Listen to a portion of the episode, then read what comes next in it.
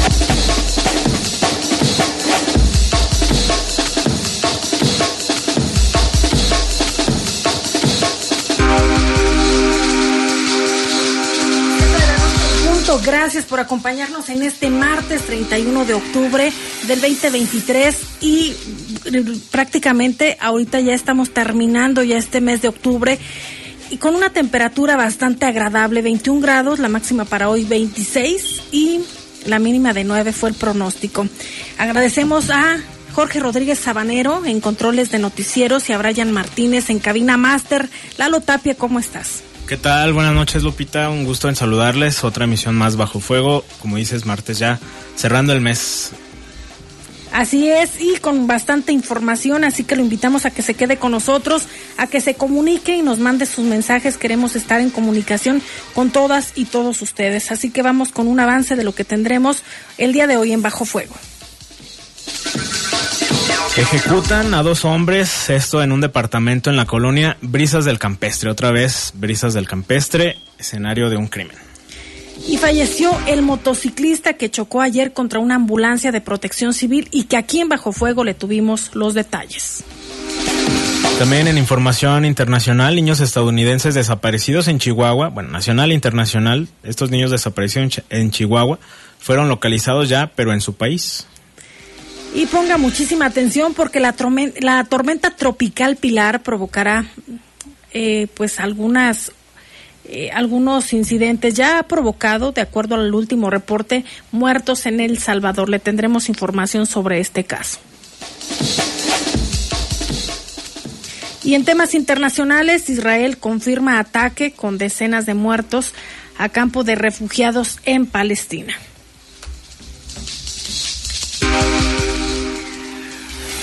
Son las 7 con 3 minutos. Vamos a la pausa y regresamos con todos los detalles de la información. También agradecemos al director de noticias, Adrián Castrejón, que acá se encuentra.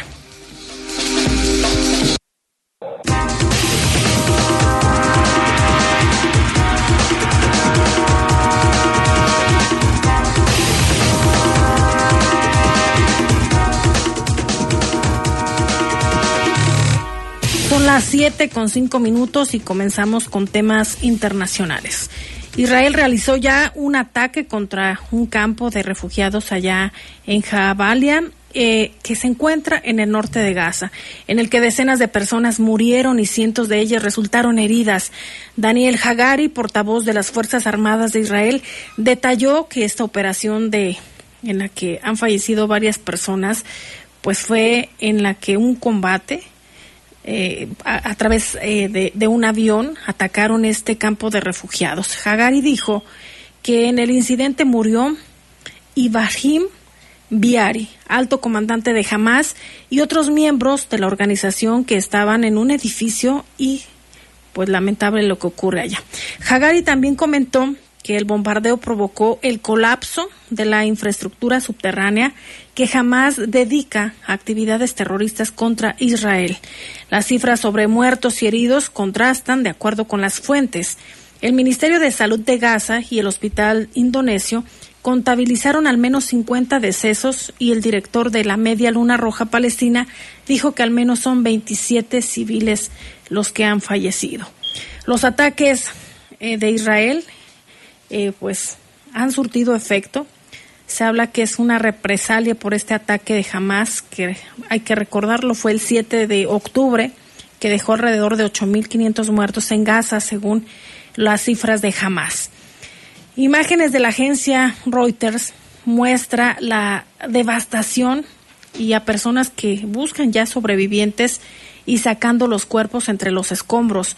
Entre las fotografías se ven niños aparentemente heridos de gravedad. Jabalía, zona de 4.4 kilómetros cuadrados, en el mayor de los es el mayor de los ocho campos de refugiados de Gaza y en junio de este año la ONU dijo que había 116 mil refugiados palestinos en el lugar.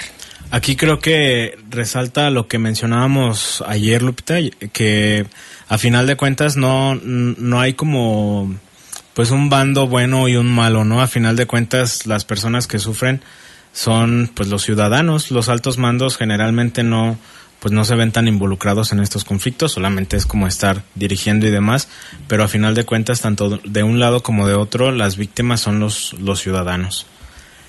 Y mira, la Agencia de Naciones Unidas para la Infancia, la UNICEF, reportó que más de 200, más de 420 niños han muerto o resultado heridos en Gaza desde que comenzó este conflicto entre Israel y Hamas. Así lo evidencian imágenes que llegan desde el lugar, bebés sin vida o gravemente heridos, niños llorando, en medio de las operaciones y ataques de Israel en la franja de Gaza. Esto detonada por la acción contra Israel por parte del, de Hamas el 7 de octubre, como ya lo mencionabas, lo mencionabas. Save the Children, organización humanitaria internacional, estima que cada 10 minutos muere un niño en medio del conflicto. Se calcula que más de 3.000 niños han muerto desde que recrudeció el conflicto a principios de octubre y cerca de 1.000 están desaparecidos en Gaza. Con base en información del Ministerio de Salud de Gaza, que controla Hamas, ambos organismos indican que una tercera parte de las víctimas mortales de estos bombardeos son menores de edad, a lo que se suman los 37 menores muertos en Cisjordania y los 30 niños también israelíes que murieron en el ataque de Hamas el 7 de octubre. Las proyecciones del total de personas fallecidas ascienden a 8.500 en las últimas tres semanas. Además, Israel confirmó que 30 niños israelíes continúan como rehenes de Hamas, que es algo que mencionabas también ayer, Lupita, el asunto de, de tantas imágenes que, que obviamente pues detrás de cada esa imagen hay una historia, ¿no?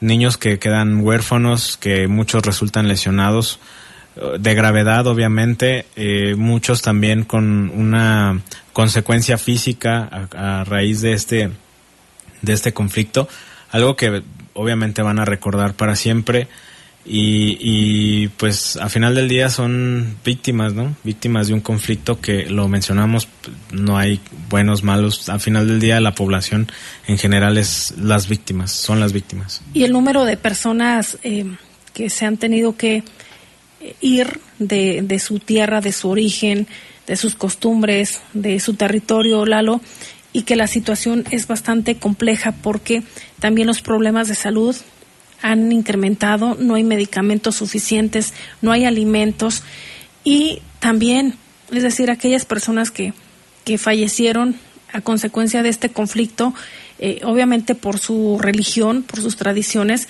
pues no pueden ser cremadas. Imagínate todos los cuerpos ahí, gran problema también sanitario. Y en otros temas, la tormenta tropical Pilar ya comenzó a provocar fuertes lluvias e inundaciones repentinas en El Salvador mientras amenaza a otras partes de Centroamérica a medida que se acerca a la costa del Pacífico. Fermín Pérez, subdirector de la Oficina de Protección Civil de El Salvador, confirmó que se habían ya encontrado los cadáveres de un hombre de 24 años y una mujer de 57 en la provincia de La Unión. Ambas personas fueron arrastradas por crecidas de los ríos. También reportaron deslizamientos de tierra, árboles caídos y calles afectadas, según la Oficina de la Defensa Civil de El Salvador. El Centro Nacional de Huracanes de Estados Unidos informó que Pilar estaba este martes a unos 286 kilómetros al sur, al sur del suroeste de Salvador de San Salvador y a 430 kilómetros al oeste de Managua, Nicaragua, con vientos de hasta 85 kilómetros por hora. La tormenta se movía con rumbo al este-noreste a 6 kilómetros por hora y se prevé que Pilar mantenga esa trayectoria general durante uno a dos días y se tenga también un día más o menos justo frente a la costa y luego así brutalmente pudiera pues extenderse. Y esta puede ir eh, directamente hacia el mar sin tocar tierra según el reporte que se da sobre esta fuente. Y mira, de este tema ya eh, distintos medios de allá de El Salvador han estado presentando información que hay algunas evacuaciones en diferentes eh, municipios, obviamente por, por el peligro inminente de esta tormenta tropical, que se espera que esté en varias zonas de la región sur, centro y occidente de Honduras también, con tendencias a incrementarse, obviamente las lluvias y demás. Creo que lo bueno, por lo menos en El Salvador, es el asunto que ya se está haciendo una evacuación, que esto también habla del el peligro inminente que puede ser esta tormenta tropical, Lupita. Y en temas de salud, COVID se mantiene entre las principales causas de muerte en 2022, esto de acuerdo al INEGI. El coronavirus fue una de las cinco principales causas de muerte en México durante el 2022, con un registro de 38.508 fallecidos, de acuerdo a las estadísticas de defunciones registradas que publicó el Instituto Nacional de Estadística y Geografía. El final de la emergencia por la pandemia no sacó al COVID-19 de las causas de muerte en México, ya que aunque disminuyó de 238.772 a 38.508 de 2021 a 2022. Se mantiene junto a enfermedades cardíacas, diabetes, tumores cancerígenos y enfermedades del hígado. De los fallecidos, 23.250 son hombres y 15.255 son mujeres. En el año que se informa, el INEGI informó o dio a conocer que se contabilizaron 847.716 defunciones, 475.000 no, le voy a corregir el dato, es 476.187 que corresponden a hombres y 370.531 fallecimientos de mujeres. En mil casos no se especificó eh, el sexo de la persona. Y del total de defunciones, el 90% fue por enfermedades y problemas relacionados con la salud, solo un 10% por causas externas, como son accidentes, homicidios y suicidios principalmente. La tasa de defunciones registradas en 2022 por, la, por entidad federativa, de acuerdo a la ocurrencia, fue de 659 por cada 100.000 habitantes. La entidad con mayor tasa fue la Ciudad de México y a nivel nacional a las defunciones registradas y ocurridas en 2022 correspondió a una tasa de 642 por cada 100.000 habitantes. La entidad con la tasa más alta también fue la capital del país, mientras que Quintana Roo fue la que tuvo menor con 453 casos. Aún así, hay que seguirnos cuidando, porque la pues pandemia, pues ya como pandemia desapareció, sin embargo, los casos registrados todavía no. Hay que estar muy pendientes. Si son las 7 con 16 minutos de la noche, vamos a una pausa y regresamos con más aquí en Bajo Fuego.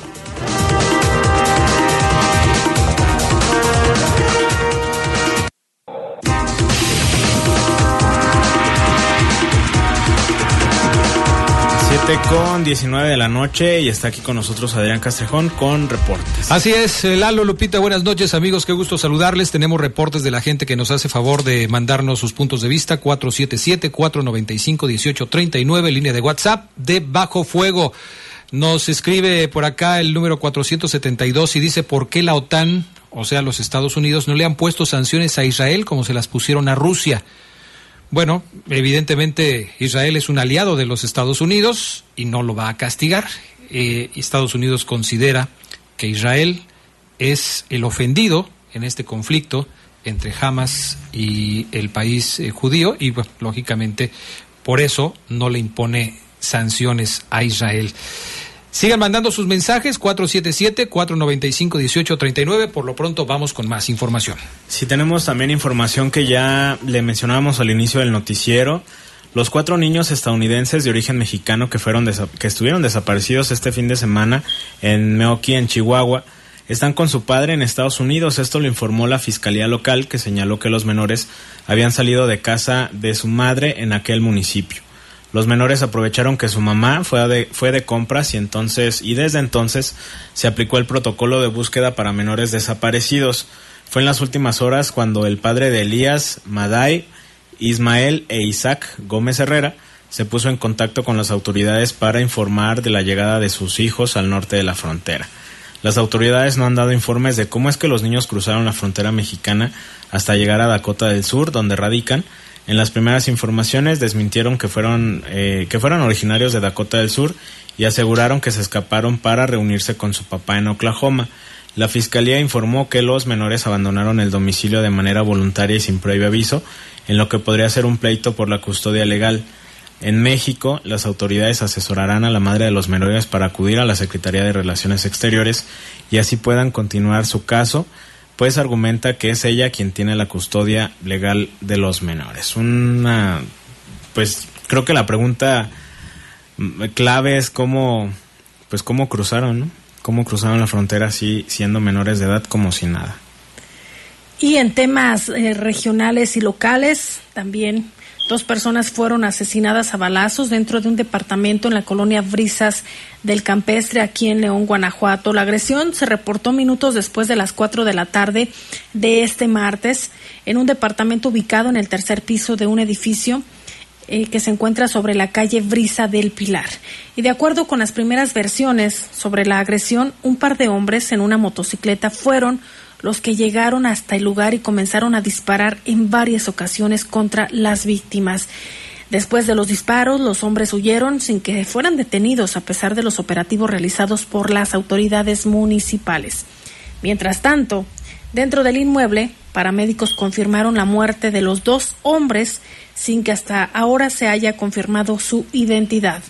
El lugar fue, fue acordonado y asegurado por los agentes de la Fiscalía Estatal, quienes realizaron los trabajos de investigación y hasta que los cuerpos fueron trasladados al Servicio Médico Forense para realizar la necropsia de ley. Sobre el motivo de la agresión aún no se sabe nada. Bueno, la colonia Brisas del Campestre, Lupita, recuerdas, el año pasado fueron en total 30 homicidios dolosos los que se registraron durante el 2022. Durante este año también la colonia ha sido pues también una de las de las más conflictivas. Eh, muy seguido reportamos eh, asesinatos agresiones armadas con armas de fuego eh, también riñas ahí en la zona de brisas del campestre y muchos de, de los vecinos obviamente no es toda la colonia hay ciertos sectores pues de la de la colonia pero muchos achacan este esta situación que vive brisas del campestre porque hay muchas personas que se apoderan de las casas. Hay muchas casas y de departamentos abandonados. Exactamente. Hay edificios, hasta edificios completos que ni una puerta, ni una sola puerta tienen. Eh, muchos paracaidistas, en algunos casos han reportado muchos puntos de venta de droga.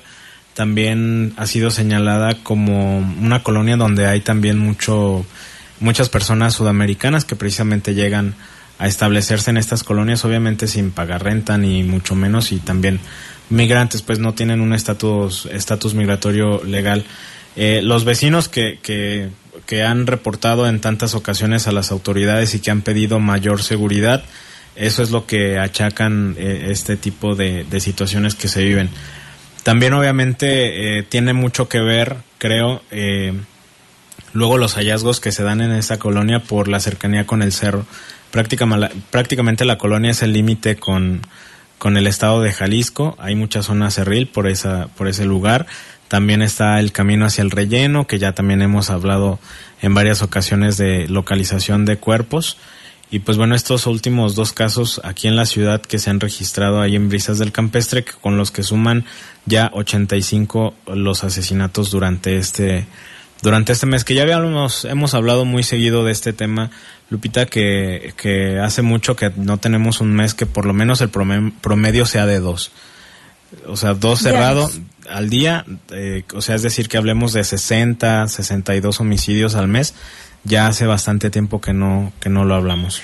Y de este año, el mes con el número más alto de homicidios, ¿cuál es, Lalo? Eh, fue julio, con 104 casos, que era lo que hablábamos también al principio del mes de, de septiembre. Recuerdas que el secretario de Seguridad Pública del Estado, Álvar Cabeza de Vaca, decía que había una disminución como del 20% en comparación con los homicidios del mes pasado, pero comparamos julio, que fueron 104, contra agosto, que fueron 80 y algo, sí hay una disminución, obviamente, pero no hay una disminución en el global. constante, pues no.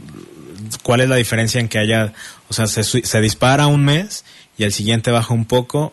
Creo que es difícil que como población podamos hablar realmente de que hay una percepción de, disminución en homicidios si luego de un mes para otro vuelve a subir y así está variando, ¿no? Creo que podríamos hablar realmente de esa disminución cuando pasen meses en los que realmente vaya una disminución. Tal vez paulatina, ojalá que haya, pero difícil situación en cuestión de asesinatos aquí en la ciudad. Y como dicen, aún hay más porque el cuerpo de un hombre con huellas de violencia fue localizado en medio de un camino de terracería ubicado en la colonia, en la comunidad Ojo de Agua de los Reyes, también aquí en León. Habitantes de la zona reportaron sobre este cuerpo en medio del camino, poco después de las nueve de la mañana de este día. Cuando llegaron policías y paramédicos para brindar la atención, solo certificaron el fallecimiento de este hombre que aún no se conoce su identidad. Personal de la Fiscalía Estatal realizó las investigaciones necesarias en el lugar de los hechos hasta que el cadáver fue llevado al servicio médico forense. Sobre los responsables y la mecánica de los hechos no se sabe nada.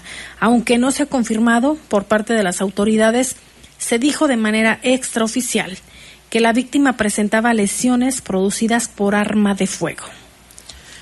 Y Lupita, en relación al asunto de, siguiendo con, con este tema de, del número de homicidios, recuerdas que mencionábamos casi a principio de mes de octubre que ya se había rebasado la cifra de homicidios dolosos del 2022. Entonces, eh, hoy cerramos el mes de octubre, ojalá que ya no tengamos ningún otro caso, pero los que se junten de aquí, o sea, noviembre y diciembre, serán, o sea, es una cifra eh, será más alta a comparación del año pasado porque ya lo ya se pasó pues ya, y que vienen fechas importantes Lalo tú bien lo mencionaste fechas en las que también el tema emocional pues está más más sensible a flor de piel y también vienen las festividades con ello riñas ojalá ojalá que así sea eh, que, que todo permanezca tranquilo porque también vemos que en las colonias de mayor eh, necesidad es decir la denominan los, los eh, actores de tanto de la política como también de, del municipio, eh, donde este, se encuentra mayor problemática y descomposición del tejido social. Así lo dicen, pero en pocas palabras es donde se acentúan los problemas de pobreza, los problemas de carencias de servicios, que, que esto también influye en la seguridad pública. Y con ello, pues todavía no está permeando al 100% los programas de prevención que se están dando a conocer o que se están llevando a cabo dentro de los del municipio, pero sí. La cuestión es que sigue habiendo muertos y un punto importante y de acuerdo a la estadística eh, son en edades muy jóvenes, entre 20 a 40 años de edad, quienes cometen algún tipo de delito y quienes también son asesinados, Lalo. Sí, y ya lo decía, eh, o lo dicen muy seguido eh, las autoridades municipales, estatales, que muchos o la gran mayoría de asesinatos están vinculados al tema del consumo y venta de droga. Entonces, pues ahí está, creo que es uno de los puntos a atacar, ¿no? Que sí, hay muchos, muchas cosas que se hacen en relación a la prevención de adicciones y demás, pero sigue siendo, y creo que para todos los gobiernos, no solamente aquí de la ciudad, es como la pata de palo, ¿no? El tema de seguridad. Y que particip participemos como sociedad en hacer nuestros reportes, en obviamente hacer lo que nos corresponde como ciudadanos. Y hay más información. Ayer les eh, dábamos a conocer pues sobre esta situación de una patrulla municipal que quedó ahí sin frenos. Esto se lo vamos a contar después de la pausa. Son las 7 con 31 minutos y agradecemos a todas las personas que se comunican con nosotros también a través del chat. Sí, a través del número de WhatsApp 477-495-1839. Nos dice por aquí el teléfono terminación 824. Mi opinión es que ya deben dejar el cargo Samarripe y Cabeza de Vaca. Es claro que están vinculados con el crimen organizado, dice, porque no hay detenidos después de tantos delitos. Más bien dicho, se aprovecha. Ah, acá este amigo del 472 nos dice que la alcaldesa de León se aprovechó de la entrega de eh, uniformes deportivos en la secundaria general número 14 constituyentes de Guanajuato y condicionaron la entrega de los uniformes a que se aceptara que los padres de familia y sus hijos se tomaran fotos y videos para publicarlas. Asimismo, los llevaron con engaños para llevar, eh, para, para estar en el evento. Esta es la opinión de, este, de esta persona, no nos da su nombre, teléfono 472. A veces las eh, autoridades pues se hacen presente en algunos eventos públicos como pueden ser la entrega de uniformes deportivos. Habrá que checar ahí el dato para ver cuál fue el detalle, ¿no?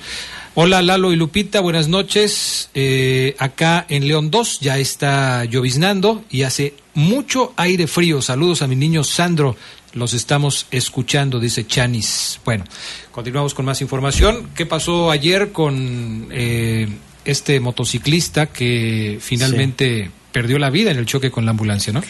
Así es, fue, bien lo mencionabas, eh, Adrián, eh, murió el motociclista que se impactó contra una ambulancia de protección civil en el Boulevard Juan Alonso de Torres, a la altura de la deportiva de la colonia Unidad Deportiva, así lo me mencionan.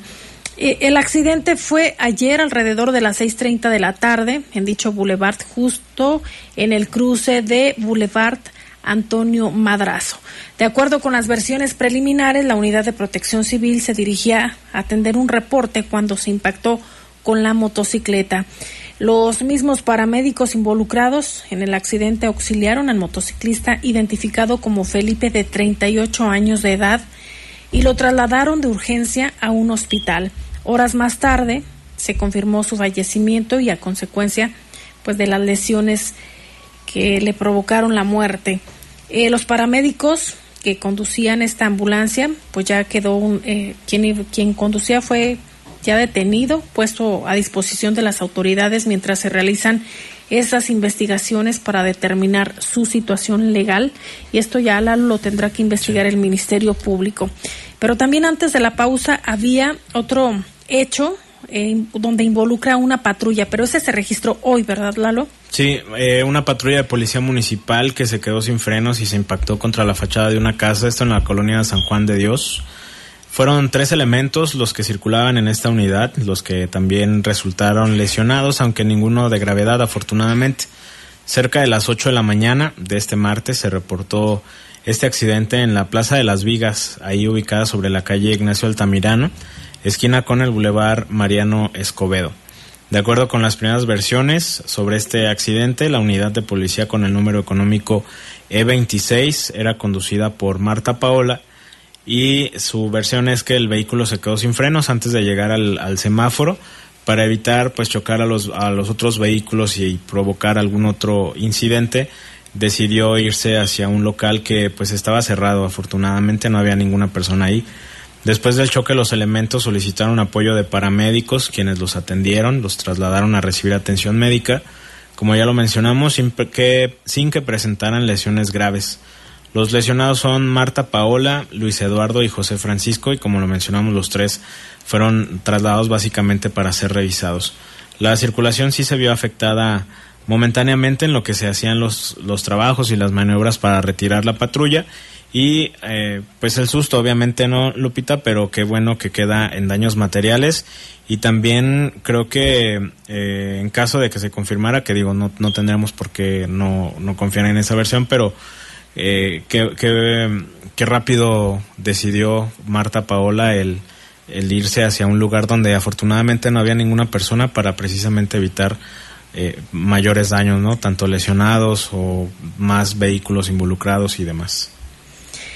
Y también en la última semana de octubre, la Secretaría de Seguridad y Protección Ciudadana de León hizo la recuperación de 61 vehículos con reporte de robo, esto derivado de las acciones tanto de patrullajes como de esta coordinación que se tiene.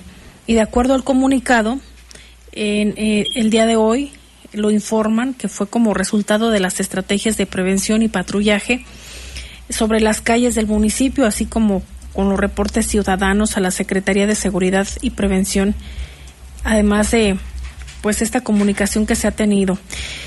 El dato em, redondo es que son 61 vehículos con reporte de robo en una semana, los que ya se recuperaron. En total se aseguraron 44 automóviles y camionetas, además de 14 motocicletas y un tractocamión, además de dos cajas de carga. Una de las recuperaciones relevantes fue el pasado miércoles 22 de octubre en la comunidad Capellanía de Loera, donde la policía de León aseguró ocho vehículos y también eh, pudo detener a José Manuel de 27 años de edad, quien presuntamente resguardaba los vehículos y a él se le pudo asegurar también un arma de fuego corta, dos cargadores y 33 cartuchos útiles. También en esta semana, del 22 al 28 de octubre, la Policía Preventiva aseguró 10 armas de fuego, 8 de estas armas cortas, 2 armas hechizas, también 6 cargadores y 78 cartuchos útiles. En un patrullaje preventivo que realizaban, realizaban los elementos, detuvieron a dos hombres por la aportación de un arma de fuego. Esto en la colonia Héroes de León, que dicho sea de paso, Lupita Héroes de León también ha sido una de las colonias, eh, por lo menos en aquella zona salida hacia Silao, que también ha registrado varios casos de asesinato y, agresiones con armas de fuego. En este caso quedaron detenidos Juan Carlos, de 38 años, y Álvaro Abraham, de 24 años, a quienes se les aseguraron un arma de fuego corta, también cuatro cartuchos útiles y una motocicleta itálica de color verde. En otro caso, en la colonia Los Ángeles, Ángeles y Medina, perdón, eh, quedó detenido Jesús Omar, de 38 años, también identificado por robar con violencia a transeúnte. A él se le aseguró un arma de fuego tipo revólver con dos cartuchos útiles y un vehículo Nissan March de color blanco. Y eh, pues aquí creo que el tema de las armas, ¿no, Lupita? Sigue siendo un tema también, eh, pues, lamentable que haya tantas armas de fuego en la ciudad. Y por lo menos en este caso, pues, era un, sujeto que era conocido por, por los asaltos. Y muy joven, 24 años lo mencionaste. sí, 38. 38, pero había otro de 24. Sí, el de 24 que también iba armado con otro hombre de 38, que era lo que mencionabas, promedio entre 25 y 40 años es la edad de, de la mayoría de los detenidos y los que están involucrados en este tipo de situaciones. Y las armas que circulan no son de diferentes calibres, además de armas artesanales que en algunas fotografías que ha publicado la Secretaría de Seguridad Pública de León, algunas están hechas incluso hasta con tubos de estos que se usan para el agua. Sí, son muchas. La inteligencia ahí.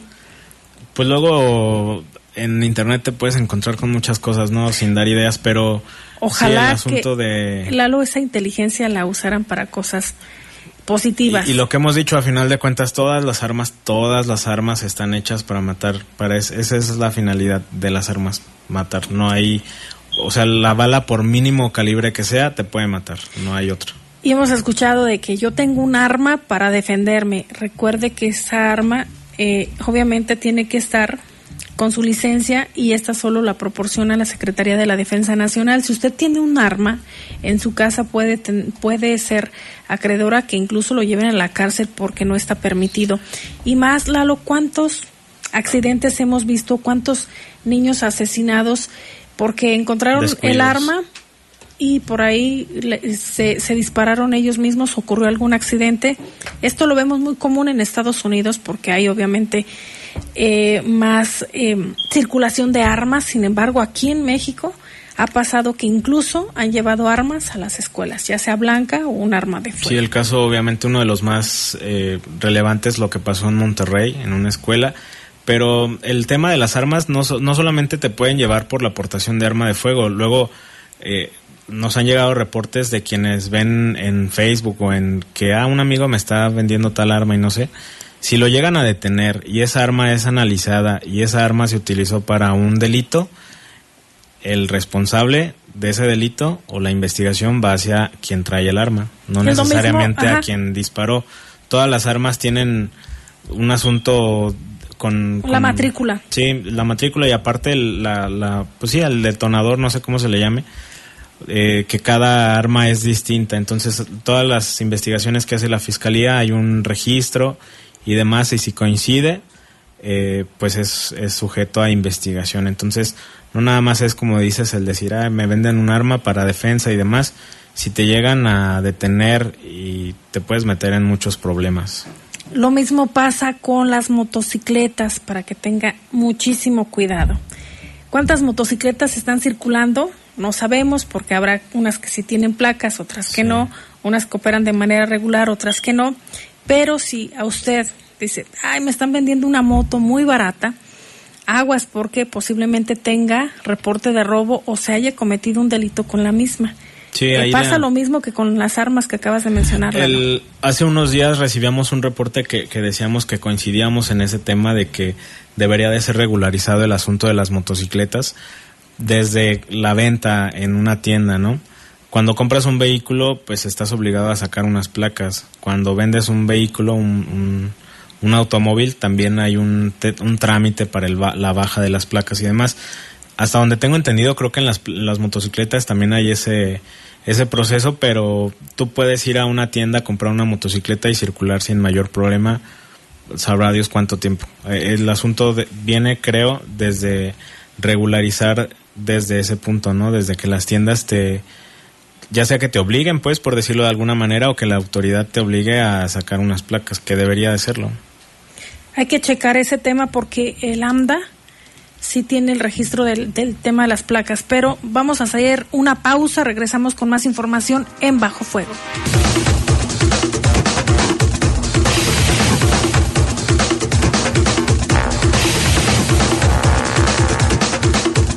7 con 47 minutos, regresamos con más aquí a Fuego y tenemos, Adrián, más reportes. Tenemos más reportes, mi estimado Lalo Tapia dice buenas noches, saludos a todos, Dios los bendiga, aquí saludándolos, escuchándolos en La Poderosa como todos los días, soy José Luis Arciga Ortiz. Gracias eh, José Luis por tu preferencia y aquí estamos para servirte. Y nos llega un reporte muy interesante del teléfono 611, dice que avisa que en la colonia Las Joyas de Castilla, unas personas que rentaban una casa se mudaron y abandonaron a una pequeña perrita que se llama Kalila. Es una perrita la cual era maltratada por la familia, eh, pero ahora está sola y espera que se tome en cuenta este reporte para que alguien pueda adoptarla y le dé una mejor calidad de vida. Nos manda fotografías de la perrita y del lugar donde se duerme, la verdad en muy malas condiciones, eh, expuesta a la intemperie con las bajas temperaturas que ya está haciendo en la noche.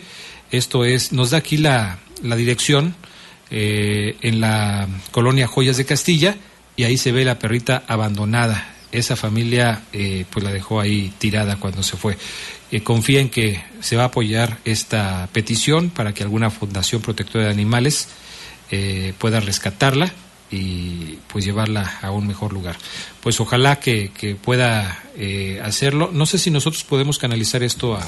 Así es, Adrián, y también hay un número telefónico Ah, perfecto. que es el 477-770-2991, 477-770-2991, que es del Centro de Control y Bienestar Animal. Ahí también puede reportarlo para que vayan por el perrito. Cuentan con el escuadrón de rescate cuando se trata de animales que son eh, violentados, pero yo creo que en este caso también ahí le pueden orientar. Es 477-770-2991. Ojalá que se tome en cuenta esto para que pues se pueda ayudar a la, a la perrita, ¿no? Bueno, seguimos con más información. Si tenemos más información, gracias a recorridos estratégicos que llevaron a cabo en los que se llevaron a cabo en los últimos días, fueron aseguradas 3.422 dosis de droga, de las cuales 2.425 fueron de marihuana, 968 de cristal, 9 dosis de cocaína y también se aseguraron 20 psicotrópicos. Sobre la calle Rodolfo Padilla en la colonia León 1 fue detenido Juan José de 38 años un presunto distribuidor de droga, que ahí se le aseguraron 61 envoltorios de cristal, 22 de marihuana, además de 1.100 pesos en efectivo. Ricardo, de 31 años, también fue detenido, esto en otro caso, eh, por el mismo motivo, obviamente, se le aseguraron 151 envoltorios de cristal, 15 gramos también de cristal, 500 gramos de marihuana y la detención se realizó en la colonia San Bernardo. Durante esta semana, esta última semana que terminó, fueron detenidas 2.685 personas, 343 de ellos por cometer diversos delitos y 2.342 por faltas administrativas. Seguramente estos detenidos, Lupita, serán investigados por el tema que tanto hemos mencionado, ¿no? El asunto del narcomenudeo. Efectivamente, hay que estar muy pendientes de nuestras hijas, nuestros hijos, porque recuerde que si usted no los abraza y no les pone atención, seguramente allá en la calle va a ser más fácil que puedan caer en las drogas. Y también Lalo, Adrián, eh, se vienen fechas muy importantes y conmemorativas como es el Día de Muertos, en el que las personas asisten a los campos santos y por ello es importante tomar recomendaciones. Estuvimos platicando con Claudia Muñoz, directora de Atención a Riesgos Sanitarios de la Dirección General de Salud Municipal, para que nos comentara sobre los horarios y cuáles son las recomendaciones para nuestra audiencia. Aquí sus palabras. Hola, buenas noches a toda la audiencia de Bajo Fuego. Mi nombre es Claudia Muñoz, directora de Atención contra Riesgos Sanitarios, dependiente de la Dirección General de Salud. El día de hoy me gustaría agradecer el espacio que me brinda el programa para poder invitarlos este 1 y 2 de noviembre a visitar a sus difuntos en los nueve panteones municipales y en los cuatro concesionados ubicados en la ciudad de León, recordándoles los lineamientos reglamentarios para su visita, entre los que se encuentran acudir dentro del horario de 10 a 6 establecido, mantener limpias y en buenas condiciones las instalaciones de los panteones, no modificar las lápidas, no colocar monumentos, leyendas o letreros en ellas, no se permite ningún tipo de venta o comercio al interior de las instalaciones de los panteones, así como está restringido el ingreso con alimentos y bebidas alcohólicas. También me gustaría aprovechar el espacio para invitarlos a los panteones Norte, San Nicolás y Sauces, donde se encuentran expuestos tapetes de acerrín y catrinas de cartón que realizaron alumnos de la ciudad de León de diversas escuelas y los invito a pasar un excelente día de muertos en compañía de sus familias. Pues ahí están las palabras de, ya le decíamos, de la directora contra riesgos sanitarios del municipio de León, Claudia Muñoz. También mencionaba ella que desde el 29 de octubre comenzaron las actividades en los panteones como son también los monjes cuentacuentos, el cine entre muertos y los recorridos nocturnos. Los horarios de los panteones estará, serán de 10 de la mañana a 6 de la tarde y destacan que es importante que usted lleve ropa cómoda y zapato cómodo si va a estar ahí eh, pues visitando a sus familiares y que atienda las recomendaciones de protección civil y también de las autoridades. Recuerde que en estas fechas incrementa el número de visitas en estos lugares, los Camposantos. Y también en la capital del estado habrá un operativo importante con más de 400 elementos por parte de la Secretaría de Seguridad Ciudadana. Quien eh, nos da el reporte es precisamente el secretario eh, Samuel Ugalde García. Ya iniciamos lo que es el Festival de Día de Muertos en la Guanajuato Capital, un operativo donde va a estar eh, alrededor de 400 elementos, seguridad pública, lo que es policía, lo que es policía vial, protección civil, fiscalización, no solamente atender lo que son los 23 cementerios, lo que es el primero y dos de, de noviembre y los 14 que tienen a cargo los panteones que tienen a cargo los delegados, sino también en este operativo, pues bueno, iniciamos el día de hoy este festival de 31. Iniciamos con una procesión, se inicia con la inauguración en las escalinatas de, la ofrenda, las escalinatas de la Universidad de Guanajuato. Traemos diversos operativos en dos sedes, lo que es la subterránea, que estará cerrada de la plazuela de Los Ángeles hasta la rampa de, conocida como del Grill o, pasaje Humboldt, y que también estaremos en otra sede, en lo que es la presa de la olla, donde estarán diversos eventos. Los estados invitados, Querétaro, Oaxaca, estará la Guelaguetza, estará también los videomapping muy interesantes en lo que es la presa de la olla, en lo que es la eh, la de subterránea para que, se, para que disfruten de la verdad este evento. Estará cerrada la subterránea desde mañana en la madrugada hasta lo que viene siendo hasta el día lunes en la madrugada. Es decir, puedan disfrutar de estos dos eventos, tanto en la presa de la olla como en la subterránea, además de el día 2 de noviembre con lo de eh, el, Mictlán, que es en la en Sopeña, el cruce, sobre todo los tapetes, en los tapetes de la muerte, que estarán todo el día 2 de noviembre. Es decir, estamos listos ya para este operativo y que indudablemente, como terminamos el festival internacionalmente con un saldo blanco, esperemos que todo también salga de la mejor manera posible, desplegando el tema seguridad e invitando a toda la gente que venga a disfrutar de Guanajuato Capital en su festival, su quinto festival de la muerte. Ahí las palabras de Samuel Ugalde García, secretario de Seguridad Ciudadana de Guanajuato Capital. Lalo Tapia, Adrián Castrejón, no está por demás hacer la recomendación para los padres de familia, porque ahorita ya en las calles están los niños pidiendo la famosa calaverita, disfrazados, que tengan cuidado, los pueden atropellar, muchos de ellos a veces andan solitos y también el riesgo es inminente. No hay que despegar los ojos de nuestras hijas, nuestros hijos, y si van a hacer esta actividad, acompañarlos. También, obviamente, en, en los cementerios, por parte de la Secretaría de, Sal de Salud, se recomienda pues que no, no pongan flores y pongan el agua porque esto también es una fuente para la proliferación de mosquitos que puede provocar dengue también, estos mosquitos transmisores de dengue. Sí, sobre todo el asunto que mencionas ahorita, sí, sí, hay muchos luego niños que van solitos, pero lo más recomendable obviamente es que no vayan solos, ¿no?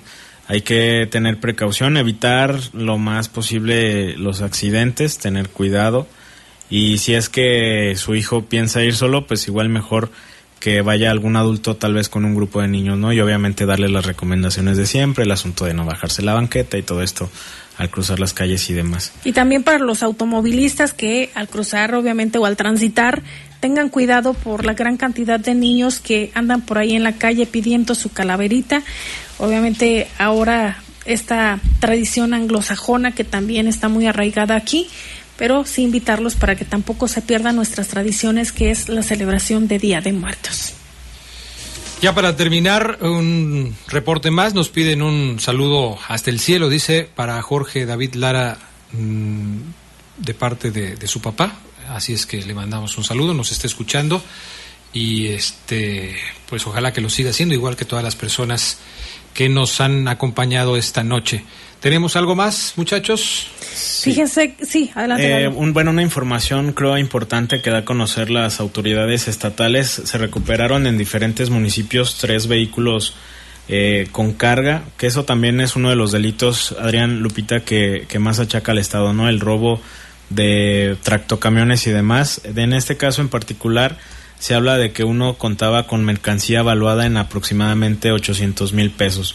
Los hechos fueron en Juventino Rosas, en Silao y en Celaya. Ahí, este, pues gracias a los operativos que estuvieron haciendo elementos de las fuerzas de seguridad pública del estado, se lograron o se logró el aseguramiento de estos vehículos y como ya lo mencionamos, uno con carga de aproximadamente 800 mil pesos. No se habla de detenidos, desafortunadamente, pero qué bueno que es, por lo menos se recuperan tanto las unidades y la carga. Y ayer nos preguntaban que si cuáles son las colonias que tenían tandeo o escasez de agua. Preguntamos al área de comunicación de Zapal y nos dijo que son las mismas que desde marzo del año pasado han estado con esta terciarización o, o cada tercer día que se les está proporcionando el agua como estrategia. Esto derivado a que la presa del Palote no cuenta con con la suficiente agua para la, la, extracción y que de acuerdo a la Comisión Nacional del Agua no se puede extraer si tiene eh, menor a 30%. Entonces, dice que continúan con lo, con lo mismo. Pero no hay colonias nuevas. Eh, no, es la misma y son en la zona norte. Eh, les vamos a, a subir este, esta fotografía que nos mandaron con las colonias a través de nuestras redes sociales para que también lo puedan consultar. Nos encuentra como el poder de las noticias. Y pues no está de más dar la recomendación, obviamente hay que cuidar el agua, como siempre.